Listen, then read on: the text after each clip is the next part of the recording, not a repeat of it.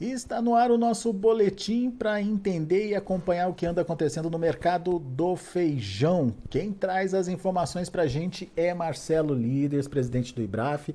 O IBRAF é o Instituto Brasileiro do Feijão, você já conhece, mas o Marcelo está acompanhando de perto essa relação entre oferta e demanda e principalmente essa questão da formação dos preços dos feijões.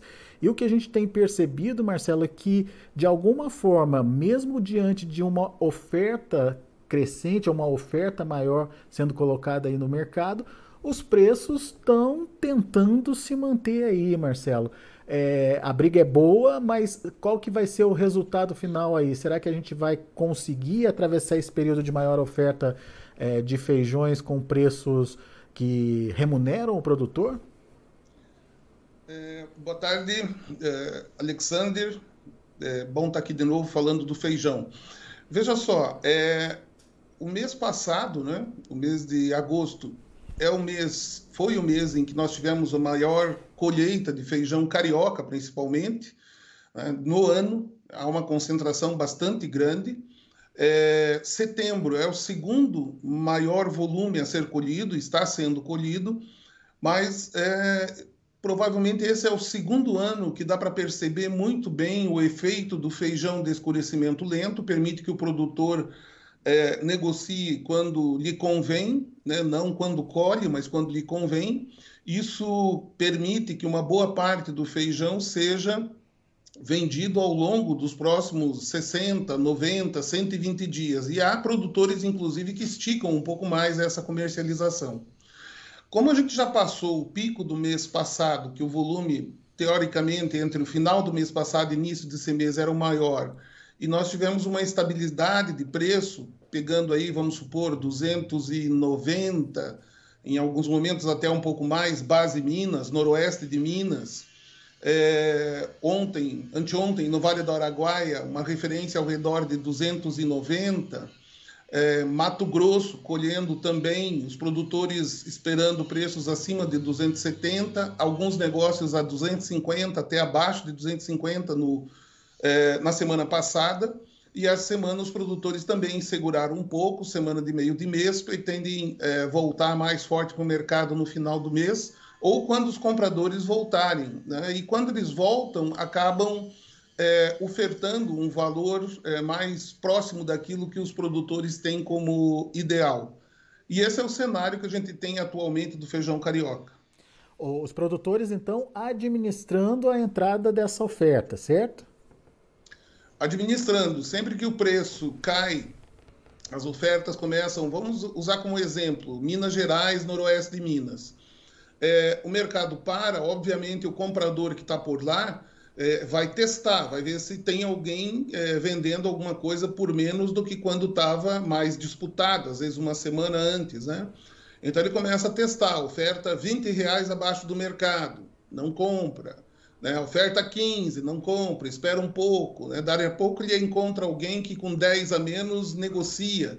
Como é um período de menor volume de negócios, alguns, alguns empacotadores até é, acabam comprando um pouquinho mais. É difícil falar em estoque de feijão, isso praticamente não há. Mas uh, alguma coisinha a mais acabam comprando nesse período em que tem aí um mercado um pouco mais relaxado.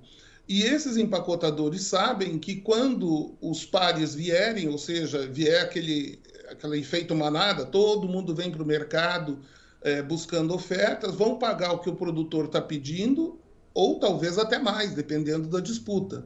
Então, é assim que o mercado tem se mantido. Isso é muito diferente, mas muito diferente do que nós tínhamos há 4, 5 anos atrás, que primeiro caía o preço em São Paulo, já caía lá no interior, não cai mais. Né? Anteontem ainda era estava mais barato comprar o feijão no Brás em São Paulo, pelo menos no papel, é, do que comprar o feijão nas fontes porque as fontes não estavam é, se importando o preço que estava em São Paulo e praticavam o preço que, que lhes convinha, o preço da oferta e a demanda em cada região. Então, é, isso mudou bastante. A gente vê, é, olhando gráficos aqui, o comportamento do preço como realmente para a venda quando cai a um determinado nível. Então, pegando o exemplo de 290, chegou a 270, 280 as ofertas dos compradores, trava. Ninguém quer, quer vender. O produtor troca muita informação, acompanha muito de perto, né? nós mesmos é, informamos muito aquilo que está acontecendo no campo, hora a hora, e isso permite que o produtor é, mesmo na hora do pavor, né? Porque imagine, você está com mil atividades lá, certo? Cuidando de mil e uma coisa.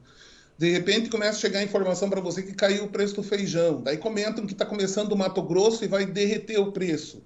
Se você não tem um, uma boa informação, acesso a uma boa informação, o que, que vai acontecer? Ficava antigamente à mercê dessas informações, dessa situação. Hoje o produtor rapidamente toma pé da situação. Ah, venderam alguma coisa mais barata no Mato Grosso, mas lá tem mais ICM, lá tem mais o frete. A umidade do feijão estava ideal ou estava um pouco abaixo do ideal? Vai gerar mais quebra ou não vai gerar mais quebra? Então, à medida que essas informações chegam para ele, ele se torna senhor da situação. Né? Ele pode é, pensar bem e raciocinar e buscar a melhor estratégia para rentabilizar a comercialização do feijão. Agora, Marcelo, essa atitude de postergar a venda, a comercialização do feijão dele, é, qual é o risco que esse produtor tem de chegar lá na frente? Porque agora está começando a ser plantada a safra, safra das águas, né? De chegar lá na frente, ter ainda esse feijão na mão com a colheita da safra das águas acontecendo, por exemplo. Existe esse risco? Teoricamente, sim. Na prática, a gente não tem visto acontecer isso. Por quê?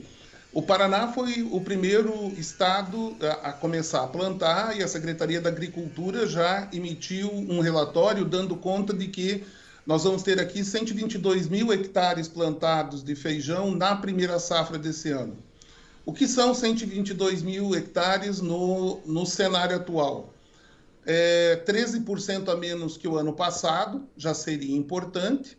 Mas quando nós olhamos num, num, período um pouquinho mais longo, olhamos há 10 anos atrás, nós estamos com mais de 40% a menos de área. Então a área está praticamente a metade de 10 anos atrás. É por isso que o risco desse produtor é cada vez menor colhe-se o pico da safra, da primeira safra, janeiro ou fevereiro da, da primeira safra, no início do ano que vem, e os preços, eles não têm cedido, né? Eles têm, mesmo no período de janeiro, fevereiro, eles têm se mantido a um bom nível, né? Para ter, ter, te dar uma ideia. É, era 49 dólares a saca em 2000 e, novembro de 2021. Não, vamos pegar aqui 2022 era 44 dólares em novembro de 2021, em janeiro desse ano era 49, em fevereiro já era 54. Então até ele subiu. Se ele mantivesse durante o período da colheita da primeira safra, é, já seria interessante, mas ele subiu. E isso é, aconteceu no ano passado, tem uma boa chance de voltar a acontecer, porque o que, que aconteceu no ano passado? Foi a diminuição diária também e aí você nunca tá. O feijão é uma cultura muito delicada, você nunca tem certeza né, no sequeiro. Às vezes, dependendo do momento que vem um estresse hídrico aí, pode ter uma perda importante da produção. Então, são fatores que acabam influenciando. Se der tudo certo, colher tudo bem, chover na hora certa, ainda assim ele não vai perder. Ele tem chance de. Alguns acabam comercializando o feijão de agora até no mês de fevereiro, março do próximo ano. Historicamente também dá um bom resultado. Né? De 2014 para cá, a gente tem feito levantamentos. É, a média nesses últimos anos de quem colheu em agosto e vendeu em março do outro ano tem sido 46% em reais e 35% em dólares. A média de ganho entre 2014 e 2021. Bom, é, então a gente tem uma situação onde é, a administração da entrada dessa oferta e a possibilidade de uma oferta menor da próxima safra, é, trazendo aí um mercado é, menos ofertado né, para o feijão, diante de isso que eu queria confirmar com você, de uma, de uma é, possibilidade de melhora de demanda. É, o setor já está sentindo essa possibilidade de melhora de demanda, Marcelo? A demanda em relação ao ano passado, ela melhorou. Né? O ano passado, a economia, claro, ainda sentia mais fortemente o, o período pós-Covid, né? na economia tinha algumas, é, é, um período de inflação mais alta, nós tivemos aí a disparada das proteínas animais, consequentemente aumentou a venda do feijão, e aí a gente costuma lembrar que o feijão é a última barreira antes da fome, né? A pessoa vem, é, gosta do feijão, mas ela se obriga a comer praticamente só feijão como proteína e ela acaba alimentada. Então é a última barreira. Então aumentou a venda de feijão ano passado por conta do aperto. Esse ano é, nós temos um outro fator. O fator é a entrada agora, mais recentemente, perto das eleições, de uma ajuda é, emergencial de valor maior, alguns outros, é, algumas outras providências do Ministério da Economia para irrigar um pouco mais a economia, e isso é próprio de período eleitoral, é próprio de ano eleitoral que tenha um certo alívio aí, né, da, no, no geral, para o consumidor. E esse alívio no bolso representa mais produtos da cesta básica na mesa. Ele não vai ainda pelo menos é o que os experts passam para a gente, ele não vai para produtos considerados, se é que pode se considerar algum produto como supérfluo, né? um produto alimentar é, mais caro. Não, ele vai para os básicos. Ou seja, então a gente tem fatores contribuindo para uma, no mínimo, manutenção de preço. Sim, tudo indica que uh, o pior que pode acontecer é ficar onde está. Boa. Como é que está o mercado do feijão preto, Marcelo? Ele está estável, né? é bastante estável desde da época da colheita ali, estava em 250 reais, foi reduzindo, bateu nos 200 e ficou por volta dos 200, por quê? Porque muito do feijão da segunda safra acabou sofrendo, lembra? Uhum. É, teve de tudo naquela safra de problemas climáticos aqui, principalmente no Paraná, que é o principal produtor de feijão preto do Brasil. Então, muito do feijão estragou. Ele ficou danificado em algum grau. Então, esse feijão foi sendo vendido por um valor é, menor. Parte do feijão os produtores guardaram para vender quando tem necessidade, fica ali como uma reserva para eles. E hoje eles vendem, dependendo do feijão, a... tem feijão sendo comercializado ainda a 180 reais, mas é feijão com bastante dano.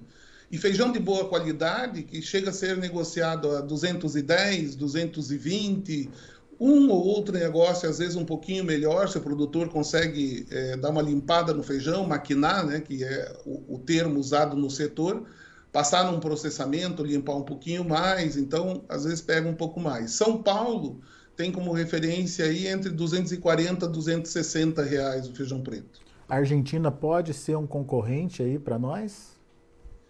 A Argentina tem uma, uma, dificuldade tremenda, né? Agora a gente viu o dólar, o, o dólar especial para a soja lá, mas não foi falado nada dos outros produtos. E o feijão vive a mesma situação. Se eles exportam com uma fatura, né, colocando lá é, 100 dólares, eles vão receber dólar oficial, que é quase metade do dólar paralelo, né? E as despesas que eles têm acabam sendo em dólar paralelo. Então, eles estão praticamente impedidos de fazer negócio, mas alguns negócios têm sido feitos.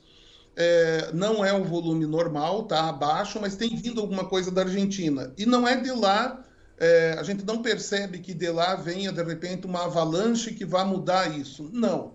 E nós temos aí um período pela frente, ainda que desses 122 mil hectares, é, uma parte disso, uma parte importante disso pode ser de feijão preto, não é nada assim que vá derrubar o mercado. E tem um item, tem uma. No nosso cenário, né, a gente está cada vez mais prestando atenção no exterior e a gente começou a ter consultas de novo da América Central, consultas do México, para ver a possibilidade do Brasil exportar para lá. Tem alguns impeditivos, o nosso frete ainda está muito caro para lá, para o México, mas o fato deles estarem consultando nessa época, nós estamos no mês de agosto, eles estão né, lidando com colheitas na, no hemisfério norte nesse momento, é, mostra que é, há um déficit lá que poderia estar sendo atendido de alguma forma. É, se não fossem os fatores, N fatores que alteraram o preço do frete, enfim, os fluxos globais aí de alimentos, a gente já estaria exportando para lá. não está por conta disso. Então, é, a gente está de olho no que está acontecendo lá, não vem bem, não veio tão bem como poderia vir as lavouras de North Dakota, de Michigan, nos Estados Unidos, e vieram com uma área menor. Né? Então, o mercado internacional aponta que aqui, em variedades que são exportáveis, dá para buscar é, plantar um pouco mais. E uma pessoa, né, a Nájila, está embarcando, ela é a gerente do projeto Apex e Braf de divulgação dos feijões pelo mundo, está embarcando para as Filipinas num, é, numa viagem técnica, uma missão, né, Filipinas e Singapura, junto com o Ministério das Relações Exteriores, divulgar os feijões do Brasil lá. Lá vai mais feijão mung, feijão calpi, feijão azuki, né, mas vai lá prospectar mais. Então nós vamos ter mais demanda também chegando aqui no Brasil. Muito bom. Marcelo Líderes, meu cara, a gente já começou a ver nas redes sociais é, é, posts aí do, do, do IBRAF falando de um chamado Rally dos Feijões. Explica para a gente melhor o que, que é esse projeto de, de vocês, qual é o objetivo dele, quando que ele vai acontecer, enfim, dá mais detalhes para a gente. O, o Rally dos Feijões é uma iniciativa do IBRAF e das lideranças lá do Mato Grosso, inclusive Secretaria da, da Agricultura. Muito provavelmente nós tenhamos apoio dos irrigantes também, da Profir e a ideia é percorrer um circuito saindo de Sinop, vindo é, ali para é, Nova Mutum, depois Primavera, sobe para Água Boa e Querência. E nesse circuito, é, promover um maior conhecimento a respeito das oportunidades que o feijão pode ter para os produtores. Os produtores estão é, um tanto quanto arredios com o plantio de feijões no Mato Grosso também, mesmo na segunda safra, por conta dos preços no feijão calpi, que esse ano foram decepcionantes até agora, 120, 130 reais, quando o ano retrasado o preço chegou lá a 150 reais. Mas a gente tem que levar em consideração, e isso o, é uma das ideias do Rally, levar é, em consideração o cenário ao, em torno né, de todos nós aí, é, com respeito à, à, dificuldade que houve com pandemia, guerra, etc.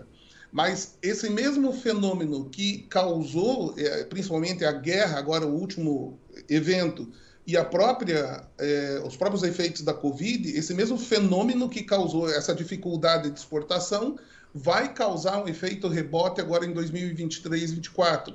Então, a ideia do Rally é levar para os produtores conhecimento a respeito de comercialização, as perspectivas que tem, é, apresentar o que está sendo feito para mostrar o Brasil lá fora uh, o que, que, é o mercado nacional, qual, qual é a perspectiva para 2023, é, levar algum conhecimento específico de alguma região. Existem regiões que têm problemas muito específicos, micro-regiões, nesse caso, dentro do próprio Mato Grosso, de manejo, enfim, agronomicamente pode ser solucionado, levar também esse conhecimento e é, promover, promover a região, impactar positivamente toda a região, inclusive a população das cidades, ainda que sejam cidades do interior, são grandes cidades do interior e que muitas vezes não têm noção daquilo que está sendo produzido ali, no município deles mesmos.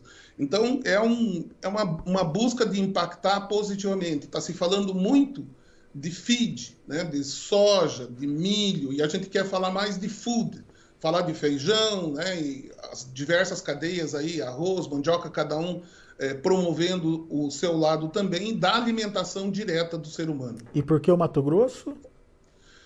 O Mato Grosso tem uma, uma sensibilidade maior por parte do governo é, com respeito à grande importância de diversificar. O que eu escutei lá é, deles mesmos é, é, soja é bom, é ótimo, está fazendo é, um, muito pelo Brasil e vai continuar fazendo muito. Mas se um dia a China der uma espirrada, o Mato Grosso cai morto. Então, precisa ter a diversificação, e uma das, uma das opções para diversificação são os feijões, são as culturas especiais, como o gergelim, como o amendoim, enfim, a diversificação está muito, em, é, muito bem observada no Mato Grosso. E o Mato Grosso é o estado que mais pode crescer e mais rapidamente crescer na agricultura irrigada. Tem muita possibilidade disso acontecer. O fato de que nós temos visto aí o maior investimento do governo federal nas questões de logística também levam a acreditar que o desenvolvimento vai ser mais rápido e a gente começa por lá. Né? O ano que vem nós vamos fazer esse mesmo trabalho é, dentro de um planejamento em outros estados também. Boa. Muito bem, vamos acompanhando aí a evolução desse projeto e sempre que tiver novidade, conta aqui pra gente, Marcelo Líderes. Meu caro. Valeu, Alexander. Muito obrigado mais uma vez pela sua participação conosco aqui. Volte sempre. E viva o feijão do Brasil! Bora! É isso Esse aí. O povo vai precisar de muito feijão ano que vem. Bora lá! É isso aí, Marcelo. Abraço para você, meu amigo. Até a próxima. Abraço. Tá aí Marcelo Líderes, presidente do IBRAF, aqui com a gente no Notícias Agrícolas, trazendo as informações do mercado. Daqui a pouco a gente volta com outras informações e mais destaques. Destaque para o mercado da soja que vem na sequência. Continue com a gente, Notícias Agrícolas, 25 anos ao lado do produtor rural. Se inscreva em nossas mídias sociais. No Facebook, Notícias Agrícolas. No Instagram, arroba Notícias Agrícolas. E em nosso Twitter, arroba Norteagri. E para não perder nenhum vídeo, não se esqueça de nos acompanhar no YouTube e na Twitch Notícias Agrícolas Oficial.